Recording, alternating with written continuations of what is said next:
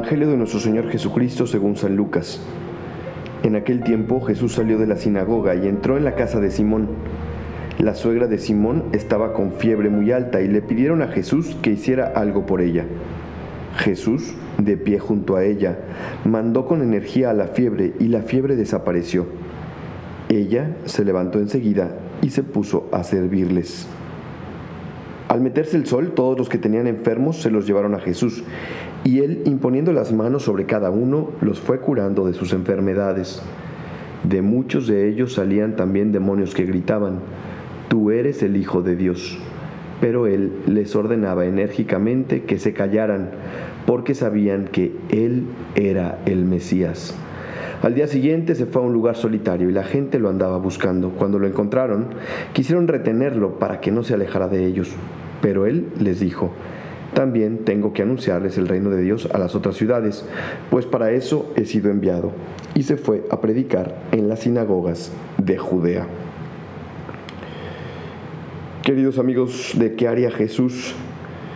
Hoy eh, nos encontramos este Evangelio de Lucas, que mm, tiene una riqueza extraordinaria, maravillosa, y que podemos dividir quizá en tres partes, cuatro partes. Em, para mí, la primera es la curación de la suegra de Simón. Simón es Pedro, nada más que aquí el evangelista Lucas lo llama por su nombre original. Recordemos que Jesús le cambia el nombre a Simón y le dice, tú eres Pedro y sobre esta roca edificaré mi iglesia. Entonces, digamos que el nombre original de Pedro era Simón. Y aquí Jesús se detiene a curar a su suegra que estaba enferma. Esa es como la primera eh, parte que quisiera reflexionar con ustedes de este Evangelio. La segunda es que después de llevar muchos enfermos y endemoniados a Jesús para que los cure también. La tercera parte de este Evangelio es que Jesucristo después de eso se retira solitario, em, seguramente para orar, para rezar. Y la cuarta eh, y última cosa que encontramos en este Evangelio es que al final quieren retener a Jesús, aquellos que habían sido curados de sus enfermedades y librados de los demonios. Y entonces Jesucristo les dice, oigan, ¿saben qué? También tengo que ir a anunciar el reino de Dios a las otras ciudades. Eh, Jesús que tiene claro que tiene que cumplir la misión, ¿no? Entonces, bueno, sé que son varios temas, pero vamos a tratar de abordarlos uno a uno. Primero, Jesús que cura a la suegra de Pedro, a la suegra de Simón. Y fíjense qué bonito.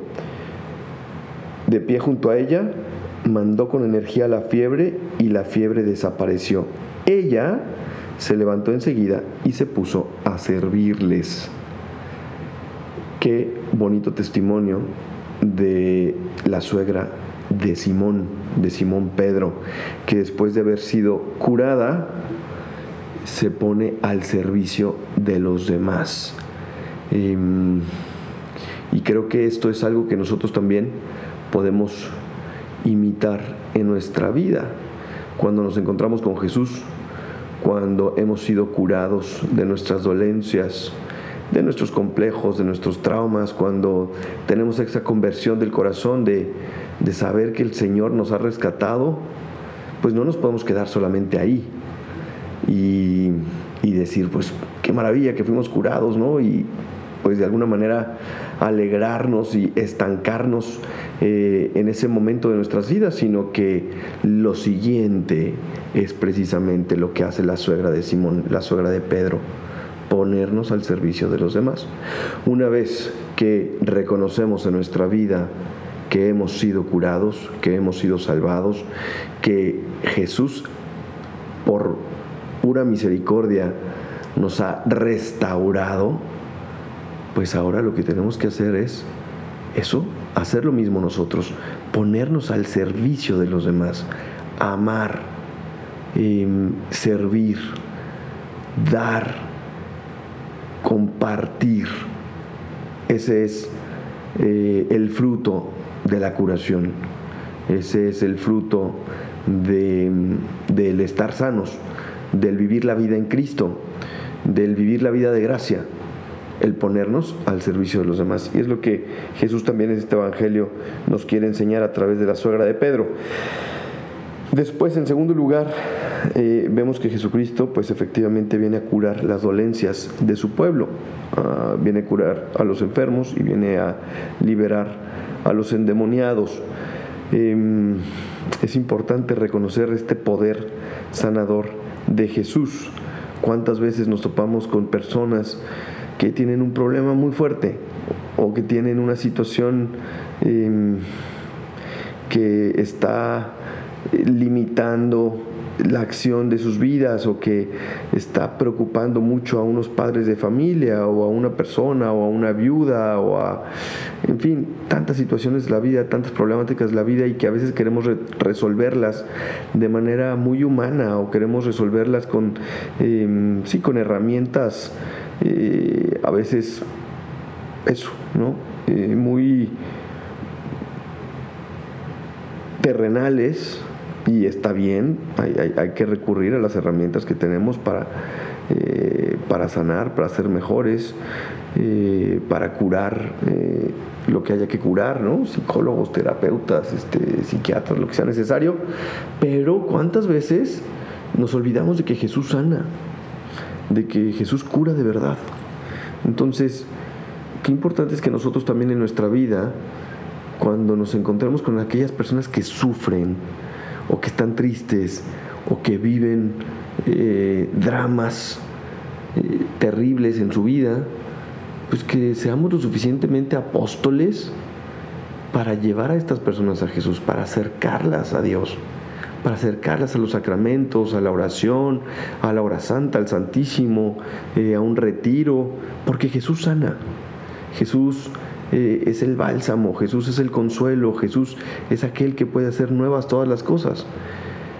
Está bien acudir a todos esos medios humanos, es necesario acudir a un profesional cuando una persona necesita un profesional, pero también es importante sanar el alma y hacerlo nosotros mismos o acercar a aquellas personas que, que sufren, pues sería un gran apostolado de nuestra parte.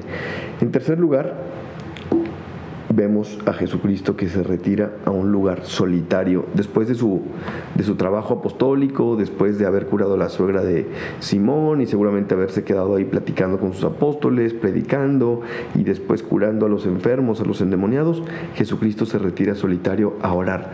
La oración para Jesús es su, su alimento, es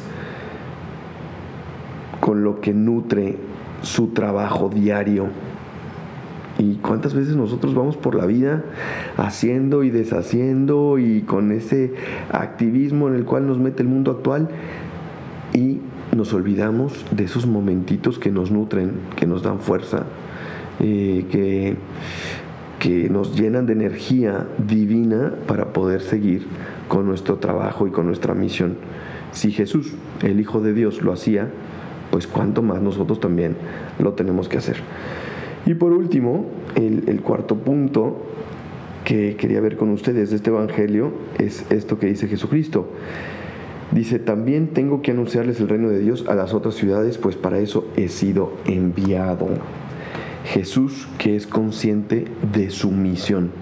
Jesús que es consciente del proyecto que trae entre manos. Jesús que lo tiene claro y, nada lo detiene. Él tiene una tarea encomendada por su Padre y la va a llevar a cumplimiento.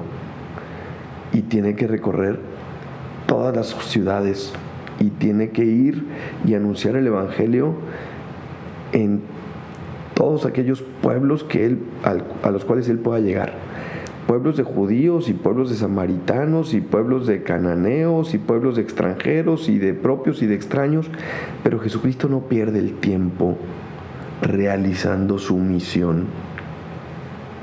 Nosotros también em, tenemos una misión.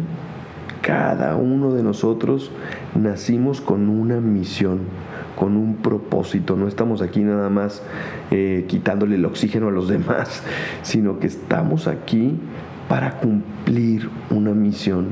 Jesús nos ha encomendado a cada uno de nosotros una misión específica. Ojalá que ya la hayamos encontrado. Y si ya la encontramos y estamos trabajando en ella, felicidades. Estoy seguro que está siendo muy feliz. Y si ya la encontramos y a lo mejor nos hemos distraído o estamos medio cansados después de muchos años de llevar adelante la misión, bueno, pues hoy es un buen día para renovarla, para refrescarla, para acordarnos que Jesús nos ha encomendado una misión. Y si no la hemos encontrado, bueno, pues preguntarle a Jesucristo en la oración, Señor, ¿cuál es mi misión? ¿Por qué estoy yo en este mundo? ¿Cuál es mi propósito? Porque una vez que encontremos ese propósito, vamos a poder darle sentido a nuestra vida. Bien, pues aquí están estas enseñanzas de este Evangelio eh, de Lucas, eh, donde Jesucristo pues, nos muestra su, su misericordia ante nuestras enfermedades, pero también nos recuerda que cada uno de nosotros tenemos una misión que cumplir. Hoy le agradecemos al Señor que nos haya curado, que nos haya restaurado y hoy nos comprometemos una vez más con ese propósito, con esa misión que el Señor ha puesto en nuestra vida. Que Dios les bendiga. Yo soy el Padre Gabriel María Bascal. Ya saben que me pueden seguir en mis redes sociales como P. Gabascal en Twitter, como Padre Abascal en Instagram. Y bueno, ahí en las redes sociales de ¿Qué Jesús? Estamos dejando una encuesta para que ustedes nos, eh, nos califiquen, nos comenten y nos hagan ver cómo podemos mejorar. Que Dios les bendiga y hasta la próxima.